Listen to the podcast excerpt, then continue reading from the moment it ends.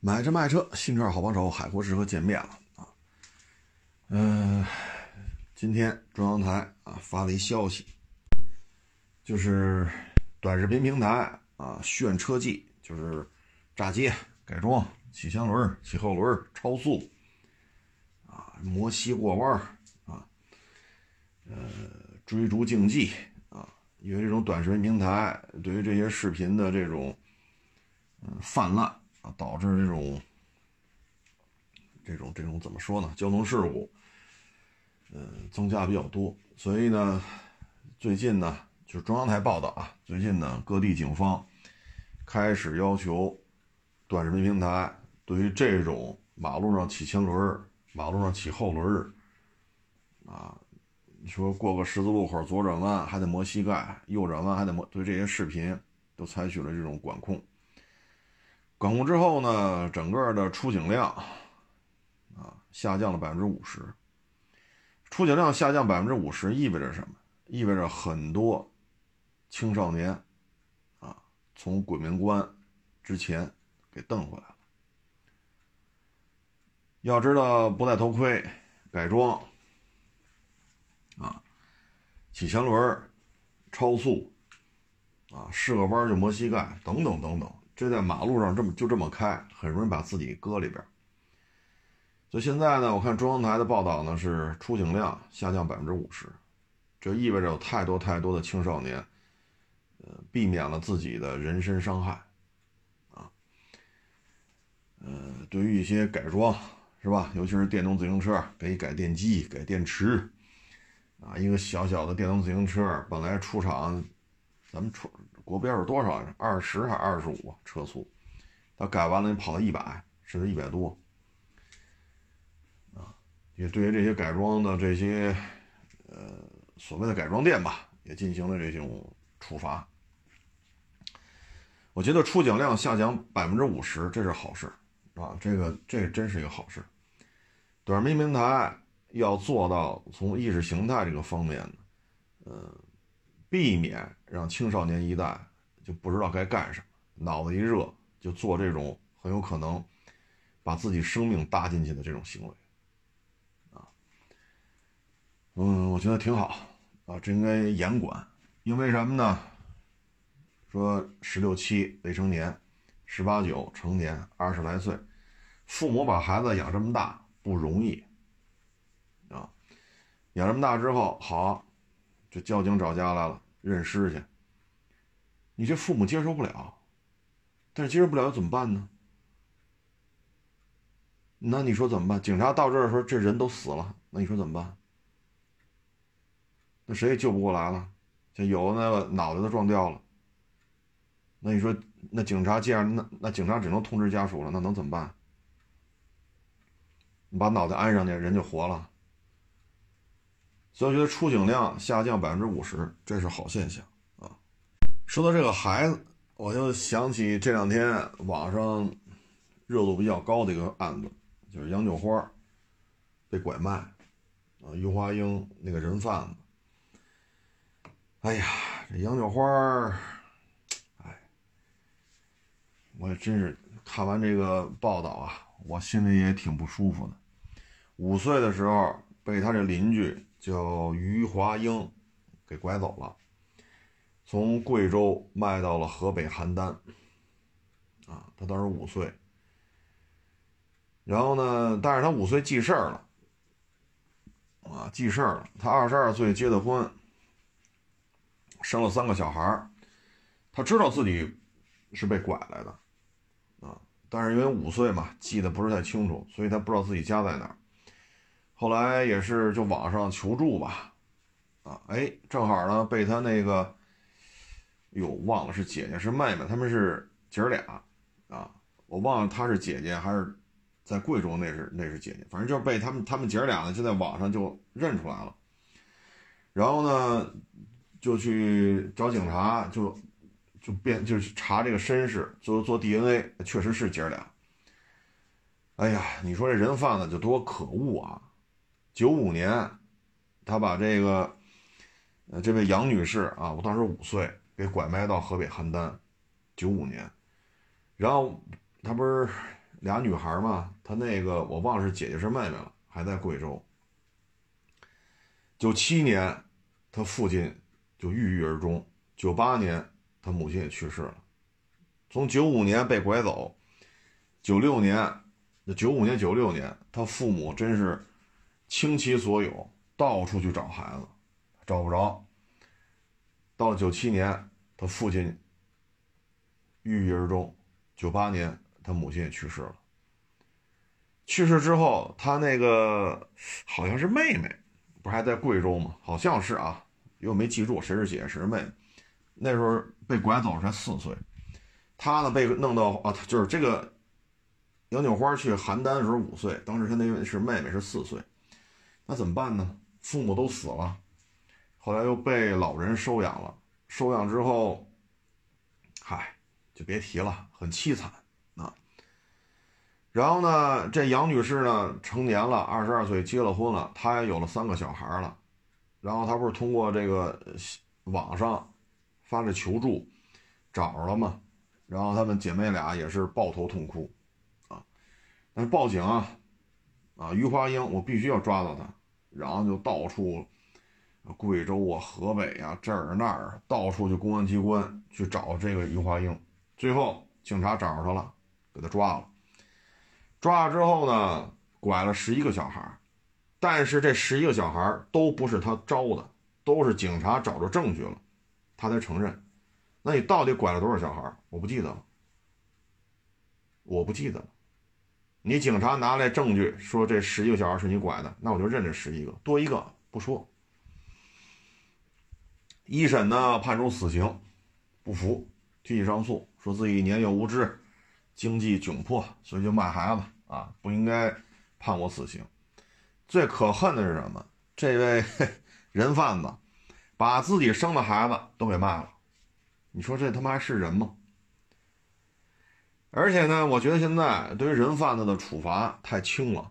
这个人啊，我简单查了一下，不全。九三年就因为拐卖孩子被抓，两千年又因为拐卖孩子被抓，两千零四年又被抓。他已经多次被公安机关处理过，这是个拐卖孩子的惯犯，他连自己孩子都给卖了。您说他妈这这还是人吗？这个虎毒不食子啊！所以呢，现在网上一直有这个呼声，凡是拐卖孩子的，一律枪毙。这个姓于的，他九三年就因为拐卖孩子被公安机关处理过。两千年又被处理过，两千零四年又被处理过，因为我没我没查那么详细啊，可能还有还有被处理过的记录。这不就是个惯犯吗？屡教不改。所以我呼吁，凡是拐卖小孩的，包括拐卖妇女的，一律枪毙，因为他对于原原生家庭的伤害太大了。你看，九五年把这五岁的小孩弄到邯郸，从贵州啊贵，呃贵州省贵阳市拐派拐到河北省邯郸市。这是九五年的事儿。九七年，小女孩的父亲郁郁而终。九八年，他小孩的母亲也病死了。这就是家破人亡啊！他当时五岁，他的妹妹四岁。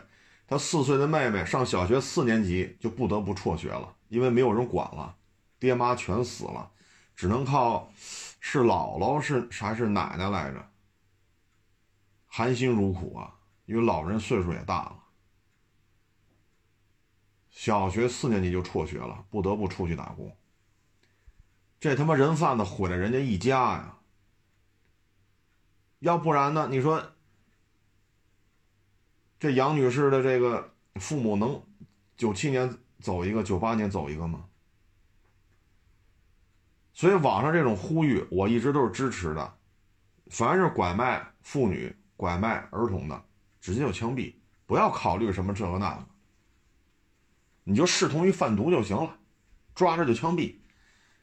你看这个，这于华英被公安机关处理过多少次，回回都是他妈的拐卖儿童。这不是惯犯是什么？九三年就拐卖儿童被抓，如果九三年给他枪毙了呢，还会有九五年杨女士被拐卖的事吗？杨女士的父母会会在九五年被拐卖之后，杨女士的父母会九七年走一个，九八年走一个？而且这他妈这个人贩子拐了十一个孩子，他还把自己生的孩子都给卖了。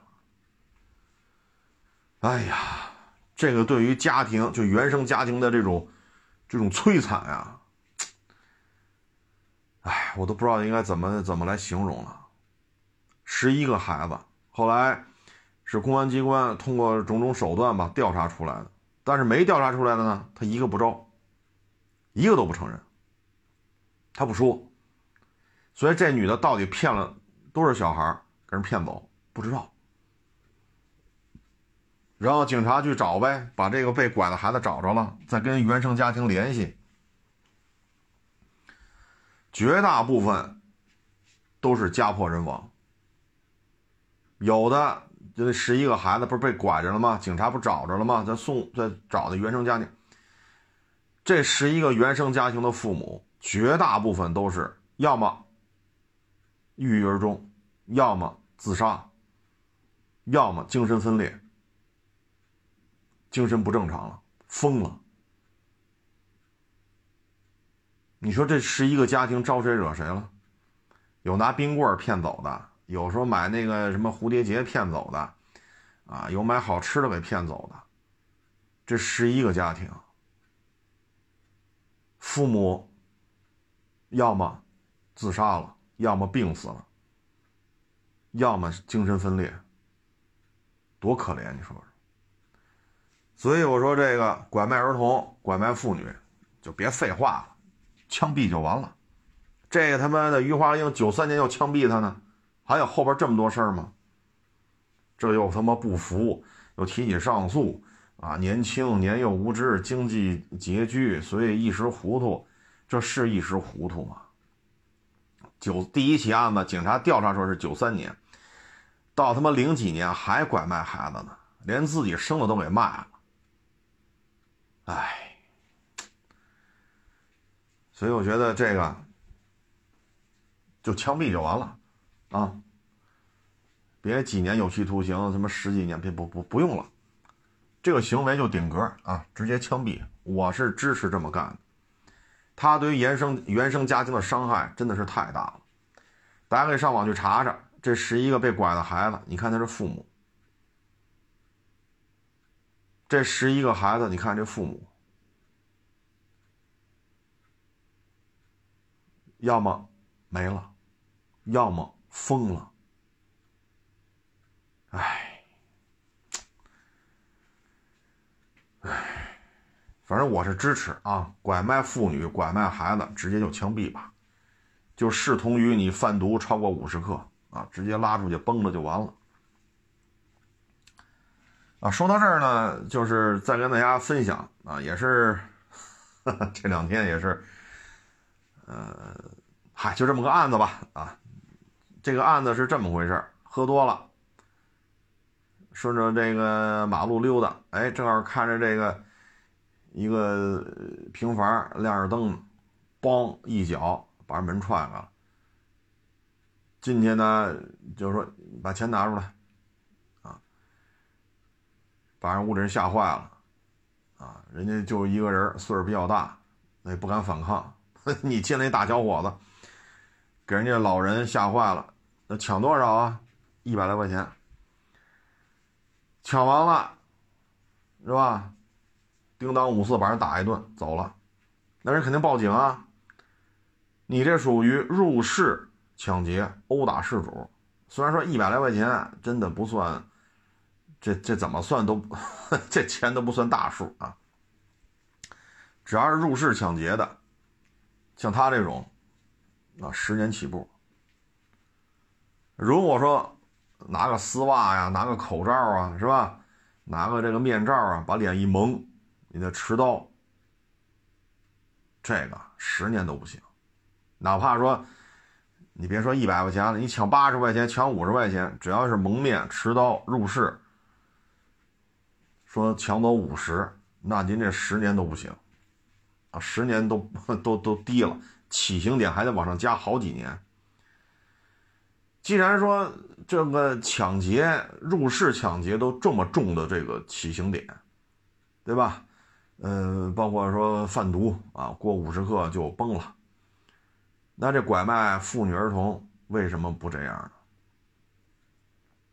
呢？啊，当然现在拐卖妇女的事儿没有那么多了，啊，但是还是有，啊，这主要就是一些色情行业嘛，啊，把这个女的弄过去，啊，这个那个，啊，把这个人变成一个牟利的工具。像这个，直接就，我觉得拐卖妇女、拐卖儿童啊，枪毙，我是支持啊。我我觉得国家应该这么做，从严从重。他对于原生家庭的摧残，太太厉害了啊！十一个孩子被拐卖，父母死了的都不下于十个，还有疯了的，精神分裂了。这十一个孩子的原生家庭，还有共同的特点，迅速的进入到兜比脸干净的状态。父母借债、卖房子、卖地，花钱无数，全国各地去找。最后呢，人财两空，回来之后自杀，病死了，精神分裂了，就这个，唉。这玩意儿说的也是，就这样还好意思上诉呢？哼，这他妈也不像认罪的态度。警察拿来证据了，我就认；警察不拿来证据，我就没干过。这他妈怎么看怎么也不像认罪的态度。包括警察也问你到底拐了多少孩子？你这个十一个已经这个基数已经这么大了，对吧？已经判就判你死刑，啊，能不能再说说你到底拐了多少孩子？不要让这么多家庭继续受煎熬。不说，哎，发现没？劳荣枝，还有这位人贩子，啊，大家发现没？啊，这小女孩呢被拐了之后。给他关到河北邯郸农村一个房子里，他觉得自己可能被骗了，他一直就听他们说话，趴在窗窗户根听。哦，他知道了，这个把他骗来这个阿姨叫于华英，所以他这个名字他一直记着。啊，包括他找到他的妹妹之后，他知道他父母都没了，啊，因为他丢了，丢了之后被拐了嘛，他就到处找警察要抓这个于华英。哎，枪毙吧！啊，我我我我对这个我是，呃，支持啊，包括拐卖妇女啊，因为你没别的，没没别好屁，肯定是按过去说肯定是卖窑子了，对吧？我这么说大家没意见吧？所以该办就得办，该枪毙就枪毙啊。嗯，昨天说了一个这电动汽车销售。不是那么景气，这个事儿啊，之前你在看啊，这个马斯克原来在墨西哥说准备建个厂，但是他宣布暂缓。德国大众呢，在东欧建一个第三个吧，还是第四个呀？动力电池工厂也宣布暂缓。然后包括福特、通用也要下调二四年电动汽车的这个销售的预期。这里边呢，你包括像现在英国首相姓苏苏纳克吧，好像是啊，他呢就宣布了，二零三零年不是禁售燃油车嘛，在英国，他就签了一个法令，把这个二零三零年禁售燃油车推迟到二零三五年，然后这个他做出这个决定之后。等于二零三五年才禁售燃油车啊！现在是二三年，还有十一二年吧。结果呢，前总统特朗普说：“你的这个行为很明智。”那明年呢又是大选，是拜登还是特朗普，还是谁谁谁当这个美国总统，这个明年会做出一个选择。那拜登对于电动汽车呢，还是比较支持啊，给予了很多这种政策啊。但是特朗普对这个事儿不太上心，甚至于有些反对啊。所以你看这些世界巨头啊，就马斯克啊、德国大众啊、福特啊、通用啊，这都是对吧？汽车圈里都是比较有名的。所以呢，二四年电动汽车这个得看啊，得看。嗯，形势变化比较大啊。现在呢，就是拜登继续当总统，那可能一旦当上了，那对咱们态度就又变了，因为现在有求于咱们啊，他得稳定一个局面，给竞选做准备。如果特朗普上台，那就会否定拜登的这个那个。当然不会否定的，就是对华继续硬刚，只不过会另外一套玩法，还是硬刚。所以这个，哎，哎，走一步说一步吧。在国外呢，销售预期，欧洲也好，北美也好，都不如预期的那么乐观。主要原因是什么呢？主要原因就是没有那么多补贴。嗯，补贴没有，价格高，迭代更新太快，保值率低。其实这些问题呢，在海外它没有这么多的，不像国内是吧？免购置税啊，呃，像北京十万个指标，七万个电，三万个油，然后油车每周有一天不能进五环，电车没有限制啊。然后呢，你这个不是居民生活用电。你这属于出去，你得开车开出去。但是想用民用电，不是商业电，对吧？然后各种补贴，你没有这些谁还买？咱就问这一个问题：没有这些补贴谁还买？没有这些问，没有这些补贴了，这车依然存在冬季掉电、高温不行、颠簸路段不行、底盘别磕。一旦磕了个口，这个那个，这电池恨不得比车都贵。或者说，十二万买的车，电池十万，这些问题国内有，国外也有。中国消费者遇到了，海外消费者也遇到了。你像那网友今年夏天买的一个 国货之光，啊，续航四百零三吧，还是四百零五？一开暖风就剩三百了。这气温刚零下三度五度，你到十二月份一月份呢，零下十度呢，那这续航就二百多了。这是新车，你说怎么办？还一个劲儿往北欧卖，北欧冬天多冷，咱们遇到的问题人家不遇到吗？充电时间这么长，这可以说没有补贴，这个玩意儿谁要？你现在十万个指标，七万个是电的，你摇下来标只能买电车，你买不了油车，你有的选吗？但是国外没有这么多补贴啊！你包括我们看，为什么电车销量不如不如预期？地广人稀，跟咱们国家面积差不了太多，就三四亿人，那你你续航里程永不能永远都二十五六度、二十三四度吧？你总有三十多度的时候，总有，对吧？你不能全是像迈阿密那种气候吧？所以这个东西，包括德国，包括比利时、瑞典、丹麦，你越靠北，气温越低，你怎么弄啊？所以这个里边政治的影响，包括国外消费者实际使用之后这种感受，它没有国内这么多补贴。还有一个就是贵，你比如说 ID 三。咱这边一万三、一万四，要折欧元就这价那拉到德国就三万九。那三万九买这么大一小两厢，值吗？就像骐达这么大的车，两厢昂克赛拉这么大的车，真的需要三万九千欧吗？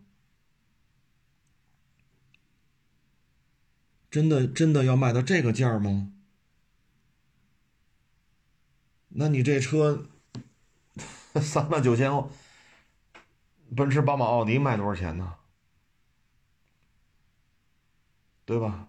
你像之前我在微博上也发过，菲亚特五百 E，就是纯电的菲亚特五百，那车才多大呀？续航二百多，卖多少？三万多，三万多点那这个你说你你说消费者会认吗？所以这个问题就是客观存在的。国内呢就是两种状态：第一，洗脑的，被车评人也好，或者各种话术啊被洗脑了，不愿意深层分分析、浅层浅层分析的就被洗脑了，就认为这个好。另外一些就是拿了钱办事儿的。有太多太多的这个车评人就指着新能源主机厂给钱呢。昨天我还在朋友圈看见一个，哎呀，子大我开的车，哇，我再也不想开油车了耶！我操！我说私下聊天你不是这么说的呀？这为什么表忠心呢？我说你妈这之前上半年吃饭时候你不是这么说的？你说这傻叉那傻叉，我操，这车不行那车不行。这一发朋友圈啊，因为我开了你们家的车，我再也不想开油车了耶！好好啊，哦，好感谢你哦，某某某某，就那个我不说谁了啊，就他们那 CEO，我感谢你给我们带来这么好的新能源汽车产品哦。哎呦我去，这你妈吃饭时候不是马上傻叉吗？垃圾产品吗？我操，这就是，所以你要看他们，他们占据了流量。占据了首页位，占据了焦点位，所以就是一个是洗脑，一个就是拿钱办事儿啊！没有这些补贴，你还买吗？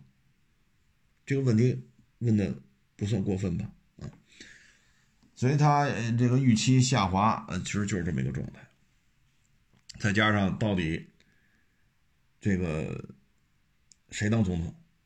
那如果拜登，那可能还是电动汽车给予扶持。那特朗普那何必呢？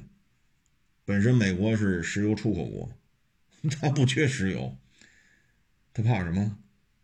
而且地广人稀，基础建设怎么怎么解决？你弄上哪给你弄点充电桩去？他基础建设能解决，他铁路能老出事吗？三天两头出事他恨不得一个季度出的事比咱们国家十年出的事都多，他怎么不把那火车弄弄？又不是什么太速度太快了，车车速就呃百八十公里，就就就就就就他一个季度出的事儿，恨不得比咱十年出的事儿都多。谁去解决基础建设问题？啊，嗨，就不说这么多了啊。反正就是国内嗨，咱就先嗨着。至于说海外会发展到什么程度，这取决于错综复杂的因素。你欧洲现在为什么像法国为代表这些主机厂挑头要求对华电动汽车进行这个那个？主要就是他们高附加值的工业产品现在不多了。如果汽车再被打趴下，那会出大事了。你像日本为例，人口超一亿，跟汽车相关、直接相关的五百万人，那意味着五百万个家庭。五百万个家庭，咱就按三口之家吧，一千五百万人口，总共就一亿多点如果对日本来讲，高附加值的就是汽车，如果这个工业产品再被踩趴下，那对日本是不可接受的。今年连续十个月，中国对日本高附加值的这种高精密的机床订单量连续十个月下滑，下滑幅度大致是在百分之三十，这是为什么？就是因为中国自己生产的高精密机床越来越多，我不能完全取代你，但是现在我能生产的越来越多。那日本还有什么高附加值工业产品能在中国这儿收割一下吗？不太多了啊！你说相机、高精密机床、汽车啊，还有什么？本身就资源本土资源就极其匮乏，所以各种反制措施都会来的。欧洲现在已经考虑这个问题了，已经有这种顾虑了。他要维持他汽车，你像意大利、法国、瑞典、德国，对吧？像这些，它的高附加值工业产品，不能一项一项被咱们拿走。所以这里边的反倾销也好，反补贴也好，是单反呀、双反呀，甭管是怎么调查吧，这个还会还会有幺蛾子出来的啊！而且你发现没有，他们很多时候都是在中国这边下功夫，在其他地方基本没什么动作。你包括奔驰、宝马宣布了要在中国联合建立充电的问题，但他不去德国弄去？你不觉得这事很奇怪吗？你这喜欢玩，中国政府愿意掏钱，那么在这玩呗。采购采购你的电池，采购采购你这电机，在你这弄点换电充电。你发现了吗？他怎么不在德国奔驰宝马合作呢？你没琢磨琢磨这里边？所以有时候咱别嗨的过了啊。再一个呢，就像最近。啊，这没造过硬派越野车的也开始生产，也他这越野车已开始批量发售了。啊，反正出了不少问题啊，水箱漏了的，拔河比赛跟这个拔输了，跟那个拔输了啊，拔一回输，拔两回，拔三回，拔四回，拔多少回一直都是输啊。然后前几顶顶一下底盘，然后底盘弯了啊，包括这个亏电油耗。厂家说是多少来着？六七个吧，好像是。实际当中没有一个能开出来的。那最低一个我找了半天，最低一个都开到十一二个，没有一个能开到七升的。六升是七升，厂家表没有一个能开到的。啊，只是说十八升、十六那个咱就在意啊，那个那个咱就不清楚了。反正最低的都是十升往上，十一个左右，十二个。那现在这些问题呢？你看，你说别的家行，啊，你说这个就不行，啊，包括你说那个是吧？进了河，县里边的，你之前可一直吹这车有漂浮功能啊，怎么进河里就动不了了？好几辆车去拉才给弄出来。啊，这视频你说我们发一下，我们就是汉奸。对吧？包括拔河，还是去这个品牌的店门口去拔的河，拔了一回、两回、三回，多少回，回回输。我们发一下，我们就是汉奸，我们就是卖国贼，我们就得死全家。你说这玩意儿，那你那你去把那个组织拔河的人，你弄他去，包括那找那车主，你为什么把车往河里开呀？别人开你就开呀？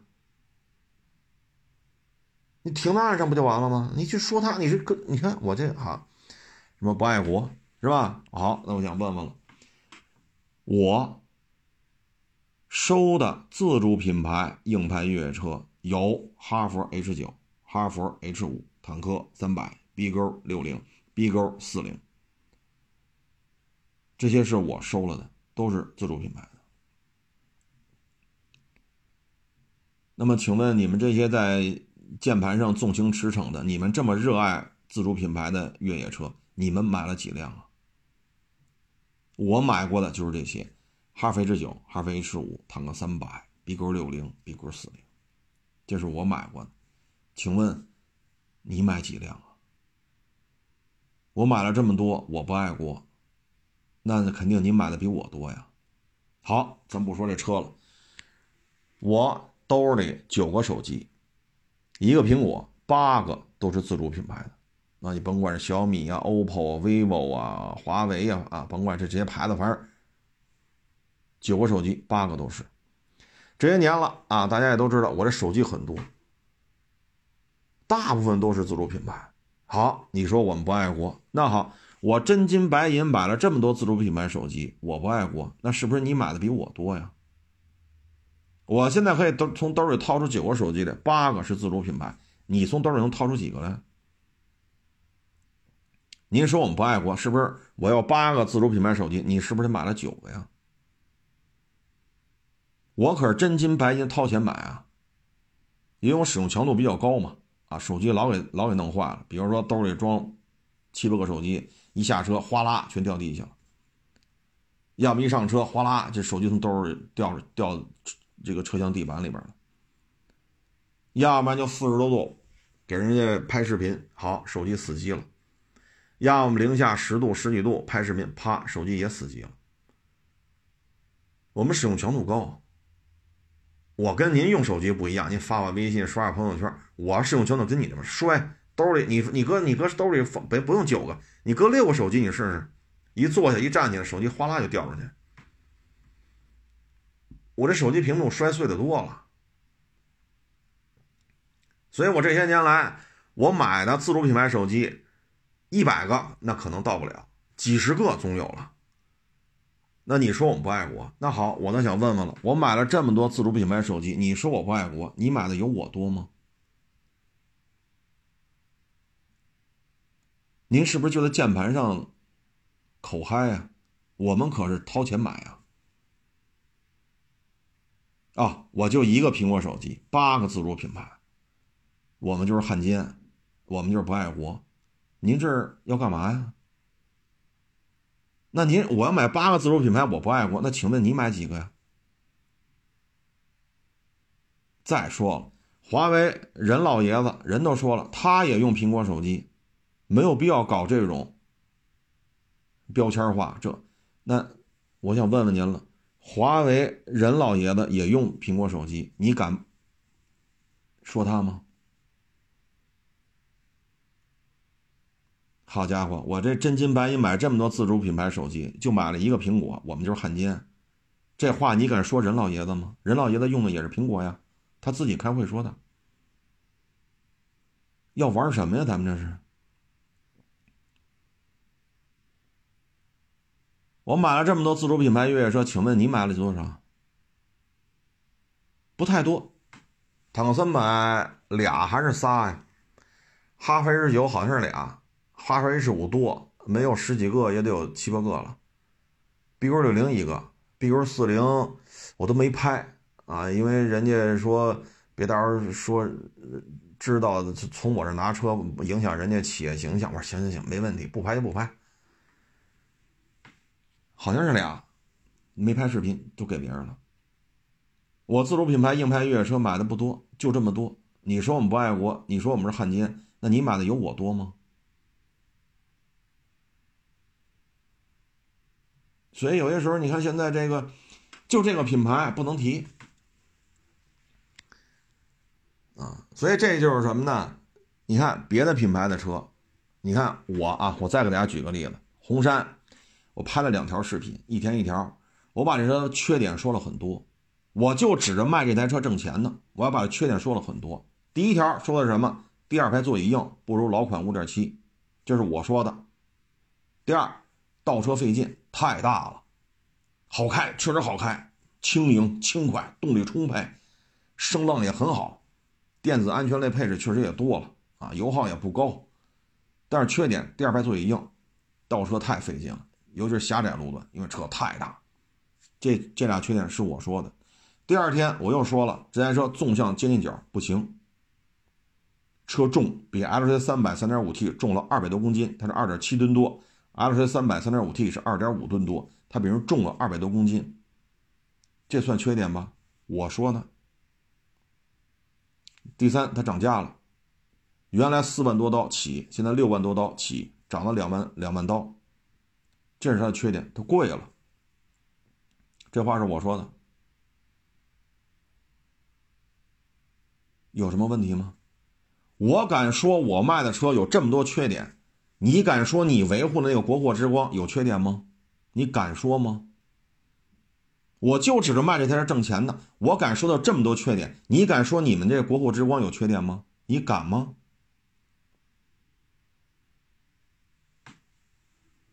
哪个车贩子说自己卖的车一堆缺点呢？我敢说，我他妈说一条说不过瘾，说两条，我缺点说这么多，四驱系统也换了，跟原来老五七不一样了。这都是我说的，有视频为证，我都挂在网上呢。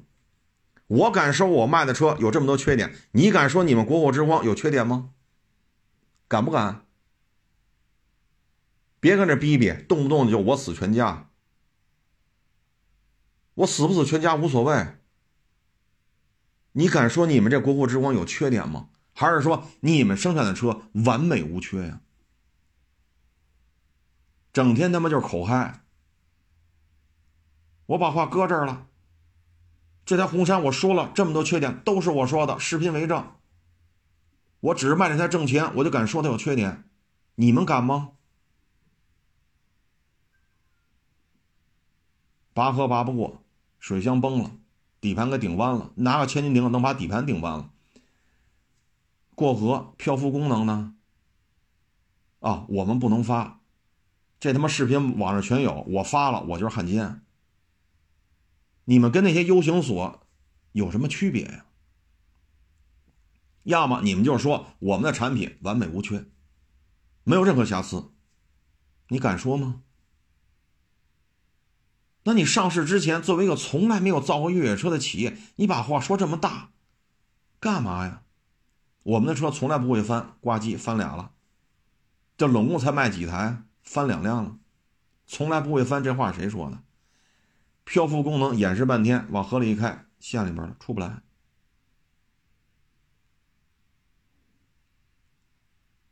要颠覆越野车圈子，你颠覆谁了？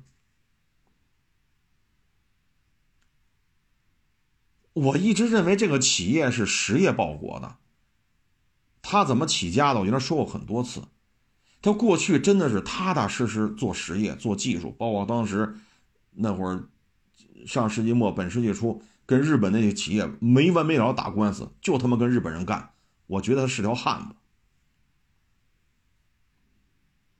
在中国打官司，去日本打官司，最到了把他们那几个日本企业给收拾了。我觉得呀，真是条汉子，牛逼。那怎么最近这这？这口嗨的东西那么多呀，这让我们觉得画风突变呀。这个我们觉得挺意外的。你看，我去年四五月份，我忘了，反正去年夏天之前吧，我拍了一个坦克五百的小片子，我说了那些有那车有些缺点，没有一个骂我是汉奸的。怎么怎么了？这就就这点企业不能说。再说那些视频是我伪造的，还是我开车故意开河里，故意让他炫里边的？哪个事儿他妈是我干的？啊，别人发了，我发一下，我就是汉奸。你们对于事物的评判，包括你们对于舆论的这种操纵，跟我过去心目中的这个企业，包括过去我心目中这位大当家的技术派，对吧？技术控。啊，包括上世纪末，本身就说去日本，在国内跟他妈日本那企业打打官司，干到死，诉讼情况跟他干到死，最后给咱们争了光了。我一直觉得是条汉子，那怎么现在改口嗨了？不是搞互联网出身的，这个我觉得画风突变啊。然后你说，就咱们这个车，咱没造过，咱就踏踏实实的学习、模仿、探索。就完了，整天就这个，啊，我发这我就阴阳恶心，那好，我还发了一个丰田，那是卡罗拉雷凌，我都不认识了，为什么呀？左边 B 柱顶在前面那个大卡车屁股上，右边 B 柱被后边大卡车车头给撞了，挤了，那车也就二三十公分宽了，挤成相片了，就剩一塑料杠了，挂着牛头标在那儿，在那儿，因为两辆车撞身，正好塑料杠在外边。塑料杠没受伤，那我发这照片怎么没人说我阴阳丰田呀？怎么没人说呀？我 操！啊，我发一个那个是雷凌是卡罗拉，我都认不出来了，因为就剩一前杠一中网了，剩下都挤成相片了。什么意思啊？那怎么没人说我阴阳丰田了？你说这就没有意思了，又搞搞搞文革那一套，还是还是怎么着？还是要搞文字狱？没有意思啊！越野车这个圈子里，不是靠你骂大街，说谁说的不好谁死全家，谁说谁把他那车说没没没拔河没拔过，谁就是汉奸。坡没爬上去，人家爬上去就是汉奸。你们就这么评价这些车主吗？我就这么明告诉你，越这么弄越人瞧不起。越野车这个圈子完全是靠实战来说事儿的。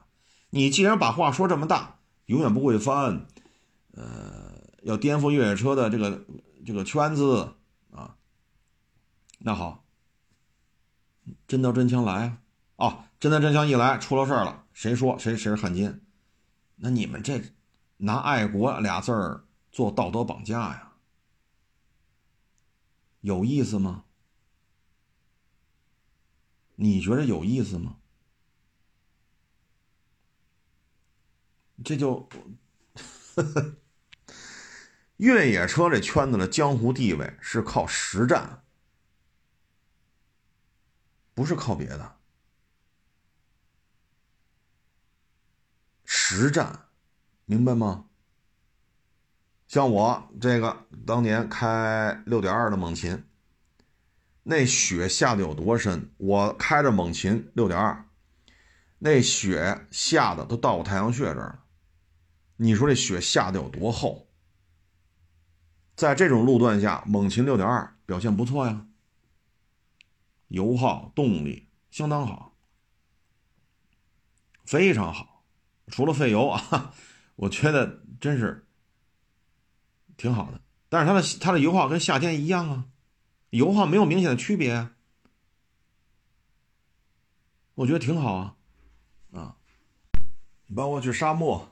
楼上沟、后汉坡，嗯，无人区、高原啊，还有那种，你像我们开过的啊，夏天一天要开上千公里，一天的时间，四十五度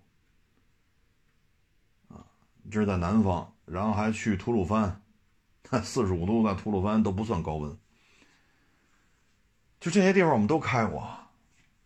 啊我们对于车的性能，我们对于车的适应能力，我们是有切身的感受的。啊，你包括夏天去高原，裤衩背心儿、秋衣秋裤，到最后得穿羽绒服。为什么？海拔一下子拔高这么多，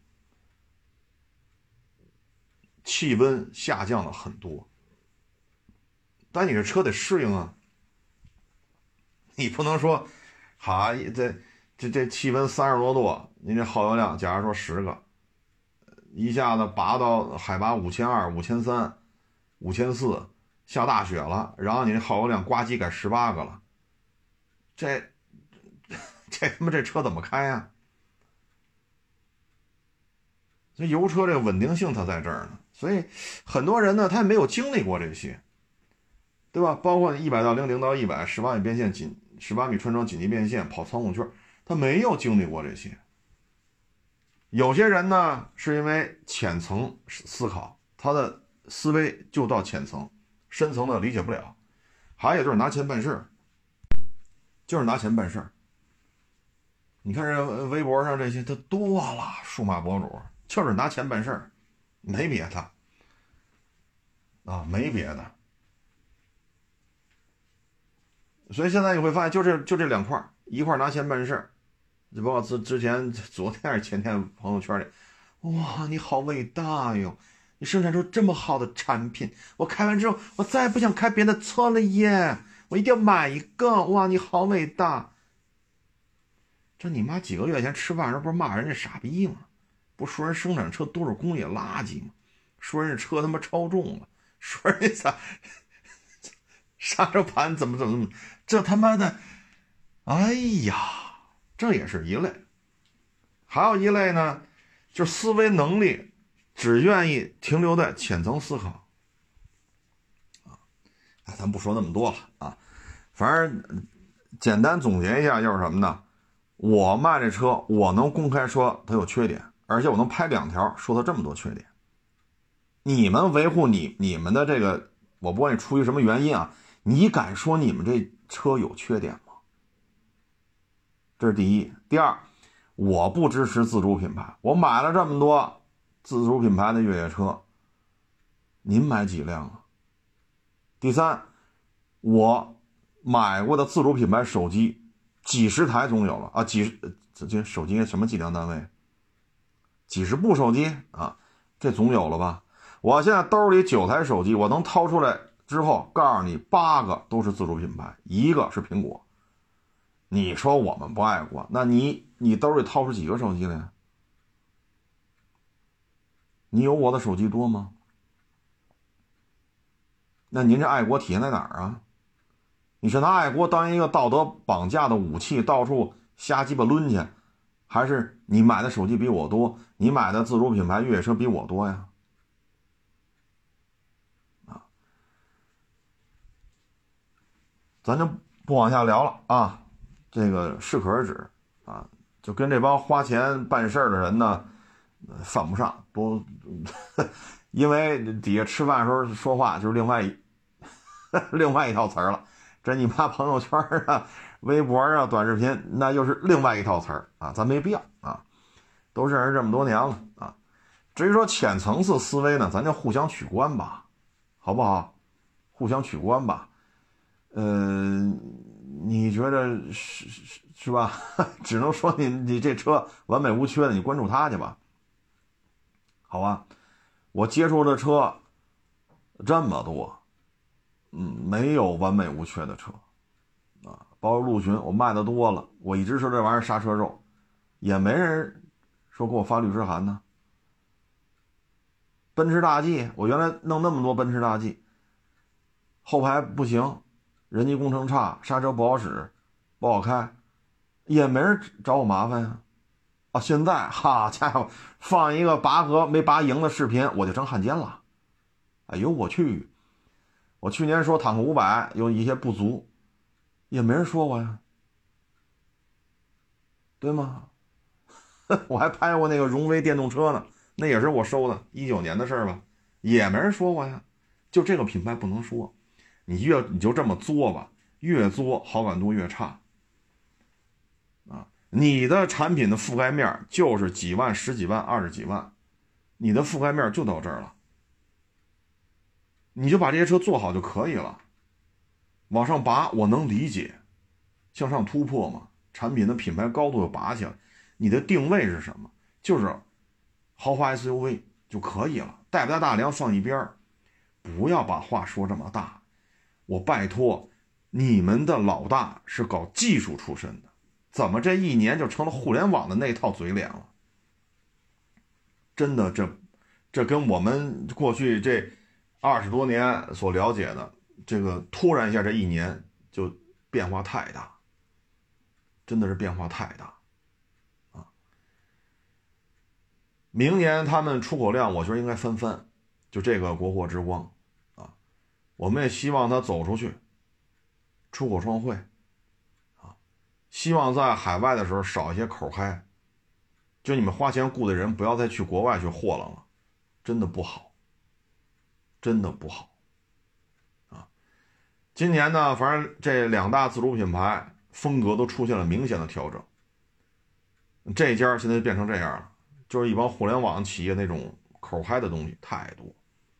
你把话说这么满，那越野车这圈子里可不吃这一套，那就得拉出来溜溜。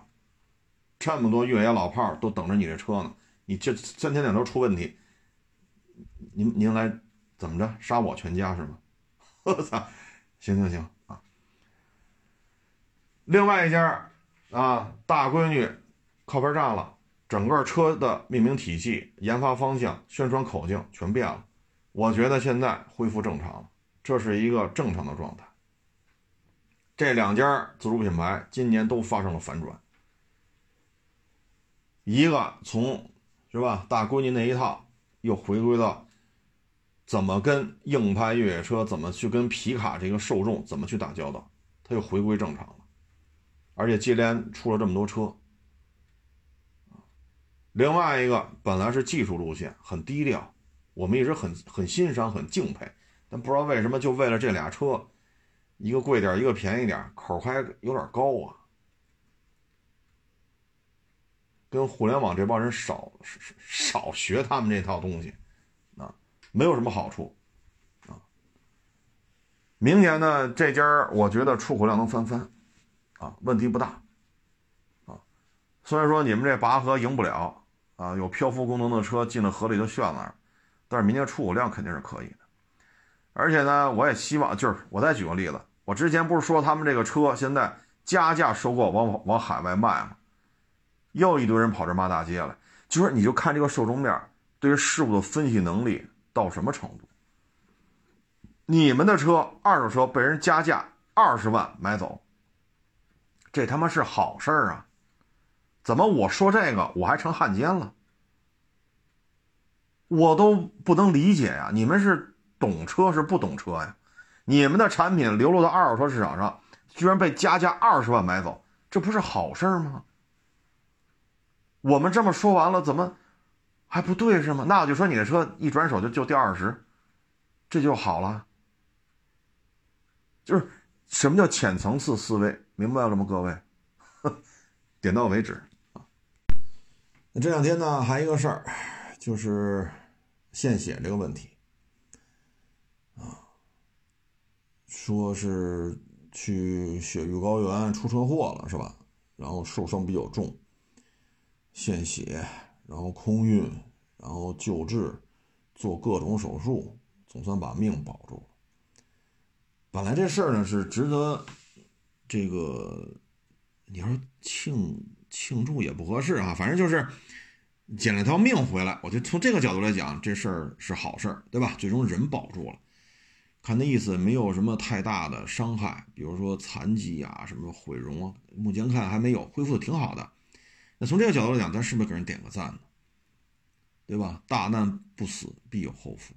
但是呢，这件事情现在完全变了味儿了。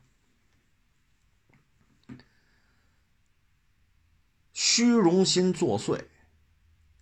你说鬼门关躺一圈对吧？救回来了，包机这个那，反正现在据说这个费用两百万不止吧？在那边救助，然后包机，呃，然后到这边再继续治，治完了再怎么各种康复手术，这得两百万起步了吧？好，各种炫。啊，什么什么开道啊，啊，组织当地所有的那什么什么园去给他献血呀，什么当地的，哎，我们最可爱的人给他献血啊，这个那，那嘚瑟劲儿大了。这种行为就是一句话，都到了鬼门关了，死到临头都没有放弃虚荣的。这么一个女孩，一句话，就这么个，就这么个意思。到了鬼门关都没有忘了虚荣的女孩，不是一家人不进一家门。老爷们也这样，他有些人就是炫，那炫呗，那那那咱管得了吗？公信力就是这么一点点被侵蚀掉的。你说这外国势力什么责任都在美方，这事儿确实扯不上。但是就这么一帮孩子，包括那北极什么鱼，包括那个江西那什么公子，不都是他妈各种炫吗？都是各种炫。公信力就是在这帮人身上一点一点的被侵蚀掉。我当年也献过血，啊，单位组织献血，我也去献了。那放到今儿，如果我当然我这岁数也大了，身体也也不行，就说如果是这么个情况，那你说这血献的有什么意义吗？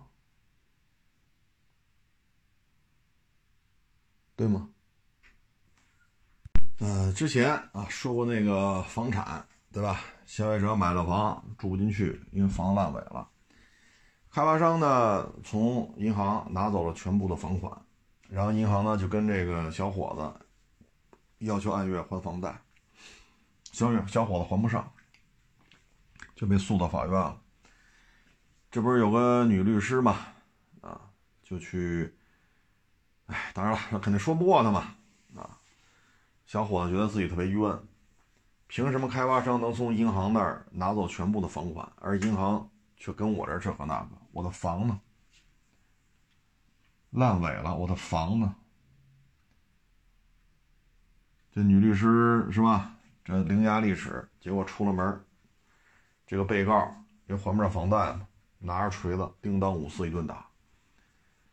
现在几十万的医药费没有着落，为什么呀？小伙子兜里蹦子没有，而且人在监狱里头，他的财产就是那套房，可那套房，我要说是空气吧，也不合适。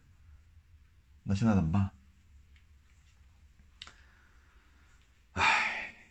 所以啊，就是咱们作为律师，这是一个职业，他要吃饭。对吧？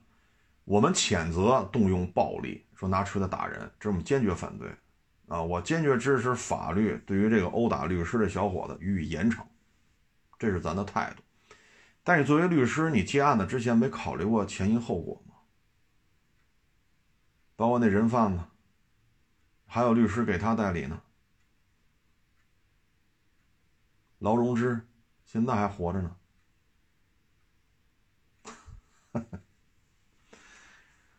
唉，真是什么钱都，唉，这位你也尝到滋味了，欲哭无泪，是吧？何必呢？说到这儿，我就想起来了，这两天，对吧？这个，哎呀，我不能说名字啊，省得惹麻烦就这个互联网大厂崩了，那个互联网大厂崩了，损失惨重。那为什么？就是裁员呐，裁裁裁裁裁裁裁。他跟华为不一样，华为裁的是领导，他们裁的是干活的。你说裁百分之二十，实际上一线干活这些程序员，他们裁员比例超过百分之二十了。那时候裁谁？就以我的人生阅历，这单位里凡是能干活的，能咬牙上的。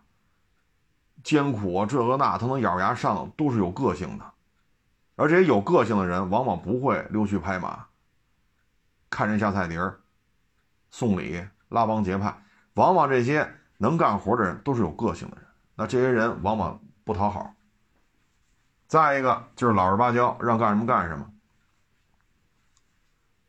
对吧？自己就是一颗螺丝钉，需要拧哪儿咱就往哪儿拧，自己就是块砖，需要往哪儿搬咱就往哪儿搬。走的就是这两类人，那最后裁到你会发现，你说百分之二十裁到一线的这些程序员、一线这些工程师，他的比例都超过百分之二十了。那最终导致就是什么？像这两家互联网大厂，它已经有一二十年的历史了，他从开始的这么点人到现在几万人，他的这个公司的这个平台的这个架构，已经没有任何人能说清楚了。因为通过一二十年的这种运转，越做越庞大。那现在一线员工能做的就是补，就各种打补丁，各种优化，能做的就是这些。他一线的应变能力是比较强的，能让你维持着，能让它运转着，能让它动起来。那你说好，停下来，从头捋一遍。把整个公司互联网这个架构重新梳理一遍，不合理地方砍掉，提个提升效率，停不下来，因为你一天可能就要几十亿的损失，几亿、十几亿、几十亿，这一天就是这样，谁也停不起。那好，这个庞然大物就在不停的打补丁、不停的优化、不停的应急当中维持着。但是现在一线这批。有能力的，因为有个性，不送礼，不拍马屁，不拉帮结派，说他不会跟跟跟员工搞不好关系，滚蛋；要么就老实巴交的，让就是我是一块砖，哪里需要哪里办，这老实巴交，滚蛋。好嘞，干活的其实就这两类人。那现在出了事儿了，所谓的这些总监，所谓的这些六级、七级、八级，所谓这些。他不了解实际的这些，怎么每天打多少补丁，每天做多少优化，每天处理多少应急的这些问题，他不清楚。他清楚就是怎么保住自己这个年薪百万，怎么保住自己这份工作，怎么跟上边的副总裁搞好关系。他了解的永远就是这些，底下要招多少人，走多少人，具体谁能干谁不能干，他心目中的好员工就是那些跟他关系好的。这种现象，你别看他是互联网大厂，国企也这样，互联网大厂也这样，私企也这样，外企也这样。啊，就是有些外企说老板是外国籍，底下全是中国人，你看吧，他也这样。所以弄到最后，你会发现有应急处理这些危机的这些员工走了很多，剩下的都是溜须拍马、嘴甜的，会来事儿的。一说啊，这个员工不会跟其他人搞好关系，这些都会搞好关系，一帮打嘴炮的，上啊处理不了。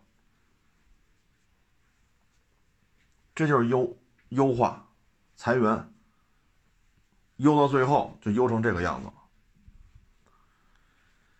唉，这也是咱们的一个中国人的这种社会形态当中的一种特点吧。历朝历代都这样，历朝历代都这样，啊，所以这次就崩了，啊，先后两个互联网大厂都出这种问题。对吧？啊能干的不如能说的。呵呵，说什么好呢？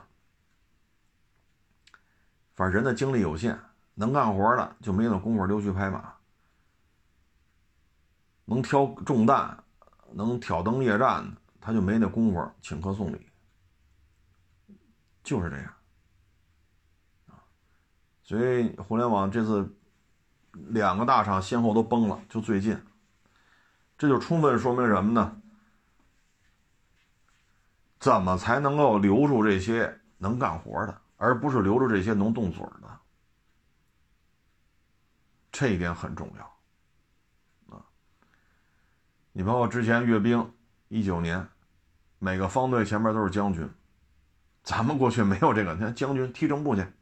阅兵村一起练踢正步、立正、站军姿。你看，哎，所以挺难的啊，挺难的啊，哎，包括昨天他说那个，就黄渤是吧？咱是男影星情商 number one 啊，他那个故乡那个城市边上比较近，另外一个小城市，以那个城市命名的那个银行，在这个省是 number one。三十岁能做到这个银行的副行长、党委成员，真的是干活干得好啊，真的是经验丰富啊。我们只能这么说，啊，所以也还好吧。比如咱那个马院士，对吧？电磁弹射啊，电动电磁的这个电磁推进，全呃全件电动化啊，电磁炮，这都是他搞出来的。还好啊，我们能看到这有能干活的，最终也是国家给予了很高的待遇。对吧？是海军司令嘛？给他打伞，他是一颗星，海军司令三颗星，三颗星给他打伞。他的雨中，当然那武器不能拍啊，那是保密的，就拍他。这个还是还是有机会的啊。但是这两个互联网大厂崩成这个样子，这就充分反映了你裁员裁的都是谁。说得清楚，能够应变、能够有这种处理经验的人走了。留下的都是你的亲戚，呵 呵你顺嘴的，对吧？给你送礼的。我原来在媒体，我也这种感觉。一说就是啊，你这个不能跟人搞好关系。那好，你为什么给我派的活最多？你怎么聊的？这都是。好，我这不行，我那不行。那成，那我不在这干了。你这个团队又维持几年？你这个团队又维持了几年，这不也分崩离析了吗？不是亲戚就是熟人，你招来的人全是这样的。我拍个片子拍五天，剪片子能剪出一个礼拜去，这正常吗？一个媒体，汽车媒体喝的烂醉如泥，一晚上喝三起儿，都不知道自己跟谁喝的，都不知道自己睡在哪儿。我们，我们去拍车展，去其他城市，我都找不着这个人呐。关键是这位大爷，你把所有的相机存储卡拿走了呀，我这素材，我这。我他妈这一天拍的素材怎么办？第二天了还找不着这人，我这相机里都没有卡呀，我拍什么？好家伙的，最后借了一张卡，我带了这么多相机，就一张存储卡，你说我这活怎么干？九点十点呀，踩着猫步来了，还画着龙呢。睡哪儿不知道，跟谁喝的不知道。后来我这这圈没多大，一打听。人家头天晚上干完活，把存储卡拿好了，说考素材，人家结果就出去喝了，一喝喝三起儿。我通过调查啊，第一起儿跟谁喝的在哪儿，第二起儿跟谁喝的在哪儿，第三起儿跟谁喝的在哪儿，然后就睡在那儿了。电话关机了，因为没充电。最后呢，责任在我，这人谁招来的？你。你招来的人，他出了事儿，你都推到我脑袋上了，我得道歉，我得写检查，然后说我不会搞好关系，我怎么跟他搞好关系？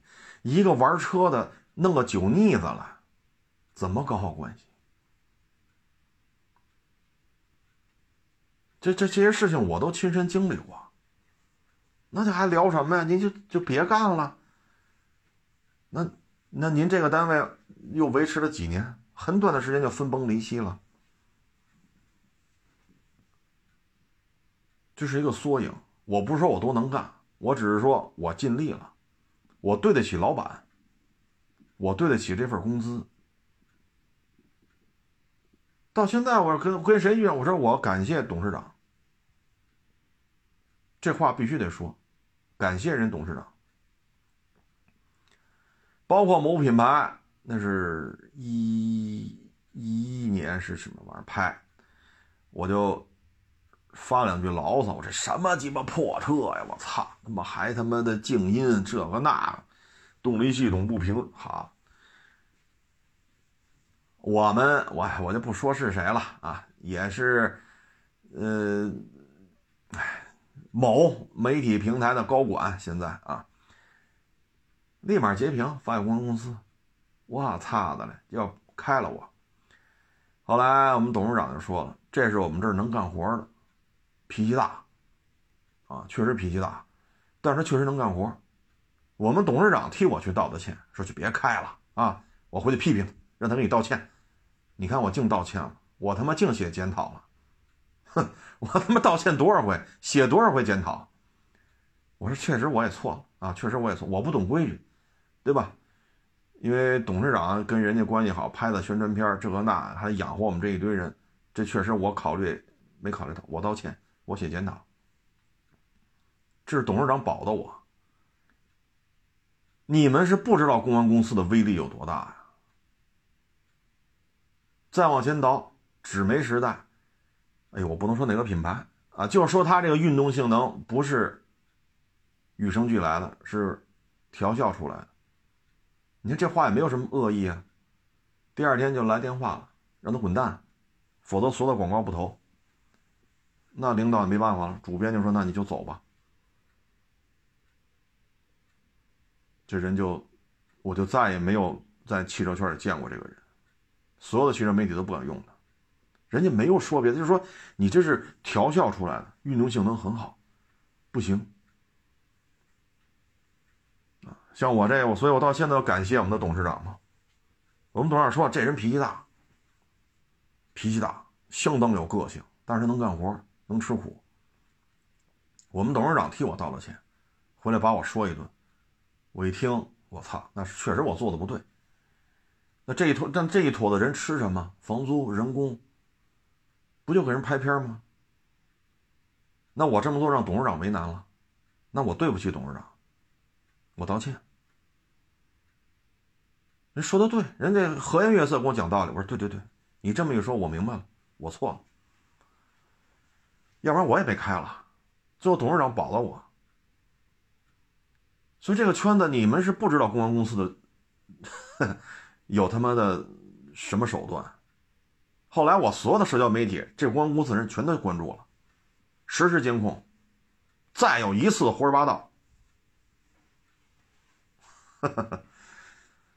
哎，所以有些事儿啊，到今儿了，过去这么多年了，我也不敢说是怎么怎么回事，怎么不敢，威力依然在，依然能办了我。啊，你再看现在这啊，这这你你不爱国，那咋玩去？哎，就这些手段呀。反正呢，就是挺不容易的，这么多工程师被裁掉，啊，我呢也就奉劝啊，这不论是律师啊还是 HR，就是你们也上了很好的学校，也是寒窗苦读，是 HR 也好，律师也好，但有些时候一定得想清楚，包括你说你裁员，你像我们这些发小，那都是九十年代。嗯，像我们有些发小，初中毕业就上班了，有些高中毕业就上班了，那都九十年代初期就参加工作，因为那会儿劳动合同签的就很不规范，对吧？这一说，三十年前的事儿了吧？好，你现在说要开了他，找找个律师来，找个法务来，哒哒哒哒哒，这个法那个法，本身你说他们初中就上班去了，高中就上班去了，文化水平就这样。说的一脸懵，都听不懂，稀里糊涂就让就轰走了。咱别干这事儿，对吗？我知道您也是上学，您也是为了这份工资，你何必呢？包括那个给那个房地产公司代代理那案子，弄一烂尾楼，你现在他你啊，现在你知道他没有财产了，那房子是空啊，说空气也不合适，好歹有张图纸。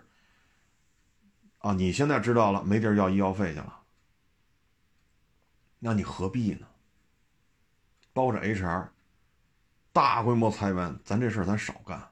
说一裁裁一万人，一万个家庭都受到影响，不行，咱就别吃这碗饭了，真的不太好吧？包括你说这个，人家开这个普拉多，一九年在我这儿买的。人跑我这置换那个陆巡了，我说真不巧，就是提前四十分钟，人家就人家来交钱了。那不就有网友说嘛，嗨，你就你跟他，你跟第一波说，对吧？第一波只买不置换，第二波拿霸道置换陆，霸道你也你也愿意卖这个，是不是？你跟第一波说啊，车被法院查封了，卖不了，把钱退了，然后把车卖给第二。我操！我这我可没这么干过，卖了就是卖了。卖了就是卖，没有必要这么干，何必呢？所以，包括这律师也好，HR 也好，咱们，尤其是一些 HR，为了裁员找茬，这个那个，你得你这么做有什么意义吗？你能得到什么？你也是保你这份工作，但因为你保你这份工作，你找茬弄别人。这个因果关系最后转圈会转到自己身上的，你会转到自己身上的。这人是不爱搭理你，要跟你较劲呢。你包括今天出这案子，十九岁的少年，大学生啊，不能说少年了。头天辩论大赛啊，对方辩友叨叨叨叨叨叨，本方辩友没答上来，还被对方弄得挺运气。晚上到了宿舍，拿刀就捅他去，被学校辅导员老师看见了，把刀给没收了，给劝开了。第二天又买一把更大的刀，在学校的马路上，一死一生。所以有些时候差不多就得，啊，差不多就得，玩大了就收不了场了，啊，包括咱们现在年底了。啊，你像我们这也是苦哈哈的，一年十二个月，这十一个月都过完了，哎，可以说是勉勉强强撑到现在，啊勉勉强强，那只能是维持了，已经没有任何想法了。那现在就像我们这想得开，无所谓，认了，认栽，对吧？自己是一老百姓，没这么大本事，认栽。那有些人他会有想法的啊，所以咱就别说大金链子、鸽子蛋，就非得挂灯挂灯一一身名牌是吧？裤腰带八千，小包包十万。这大鸽子蛋一百万，这是这手表八十万，就非得戴，非得弄。你像我这个，我就属于想开了，啊，我们这个行业今年是重灾区，普遍性的亏损。那我们这是想，那就想不开了呢？想不开你怎么办？当然了，车评圈里的好像。不炫富，就就不是大咖吧，是吧？炫房子、炫车、炫手表，呃，吃什么、穿什么、戴什么，好家伙，就是，哎呀，你说这献血这女孩不就是吗？死神面前动用了这么多资源，鬼门关走一圈，死到临头了，还没有忘记自己的虚荣心呢。为什么激起民愤呢？这么多人度日如年，活得这么艰辛，您跟这儿炫，能不激起民愤吗？那车评圈现在就这就这个套路，包括这个献血这女孩，这说白了不就是我脑门上贴四个字儿，我很牛逼，背后贴四个字儿，我很有钱，肚子上贴四个字儿，你知道吗？那车评圈也是这样。炫表、炫衣服、炫车、炫房，各种炫，一天不炫难受。那您这钱怎么来的？不就是 拍一些片子，糊弄糊糊糊糊弄 糊弄网友？那威马给多少钱？一个片子一百多万。那现在威马什么情况？这钱都这么来的，谁都知道。那你还天天炫个什么劲儿？你看我拍片啊，蒙你们，你看没有？我拍片蒙你们，一个片一百多。然后你看没有？你看我片子了？你看，因为你们手表、豪宅、豪车，操！我这那，哎，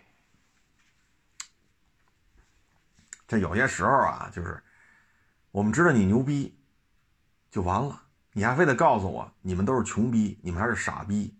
我他妈比你们家有钱，我比你们牛逼，这就没意思了。啊，当然人各有志，人各有志，咱也是穷，对吧？咱这买卖呢做的也很艰辛，啊，也是半死不拉活的，也是半死不拉活的。这这确实，咱咱咱承认啊，咱咱咱不冲这不冲这牛逼去，咱咱确实买卖做的半死不拉活的。这一年十一个月下来，这这折腾的够呛啊！这咱咱认栽啊，咱认栽。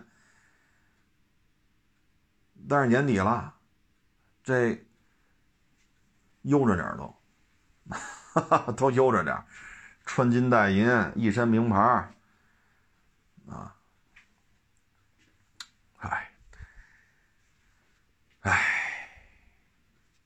说白了就这么热闹，说白了就是经济下行导致的，啊，这两个互联网大厂，你要是经济不下行呢，你还他妈疯狂招人呢。那能干活的还在那儿干，溜须拍马、送礼拉关系的还继续干，大家相安无事，有牛马有炮灰，是不是？你包括你这，你看一几年时候卖车没这么火拼呢，你骂我，我骂你。对吗？没有互联网的这帮人在这个汽车圈里搅和，当时的车评圈真的没有这么恶心，真的没有这么恶心。互联网这帮人来到车评，来到汽车，不论是造车还是怎么着，也乌烟瘴气的，真的乌烟瘴气的啊！哎，行了，咱就各自安好吧啊。瞧不惯我的就取消关注就完了，操！瞧不惯你说还天天来瞧来，听不惯还天天来听来，您这真是够便宜的。你说这是人生苦短啊，看那些你愿意看的，听那些你愿意听的，不就完了吗？是吧？你像我这个，那雪下那么高，我开着猛禽，那雪跟我这脑袋一边高，我在那儿开过车，冷吗？大沙漠里我开过，那可不是一次两次了。高原，五千小几百米，算高原吗？四十五度高温去南方开的，一天开一千公里。要么是吐鲁番开的，吐鲁番四十五度不算高温，五十度才叫高温。这些我都经历过了，这车出什么问题我也都知道了。十八米穿桩紧急变线、操控圈、老掌沟、好汉坡，这些我都玩过了，啊，当然是工作啊，工作我都接触过了。我们对于车的理解就是这样啊。这些地儿您都跑过吗？我，对吧？老说我们土老帽，这些地方你都跑过吗？你是拿 沉淀的跑过吗？我开六点二的猛禽，那他妈雪跟我这脑袋一边高。你在这地方，你开过电动的，也就豁去了。哎，所以现在这个圈子呀，就是这样啊，就是这样。行了，不多聊了啊，各自安好吧啊！欢迎关注新浪微博“海阔试车手”。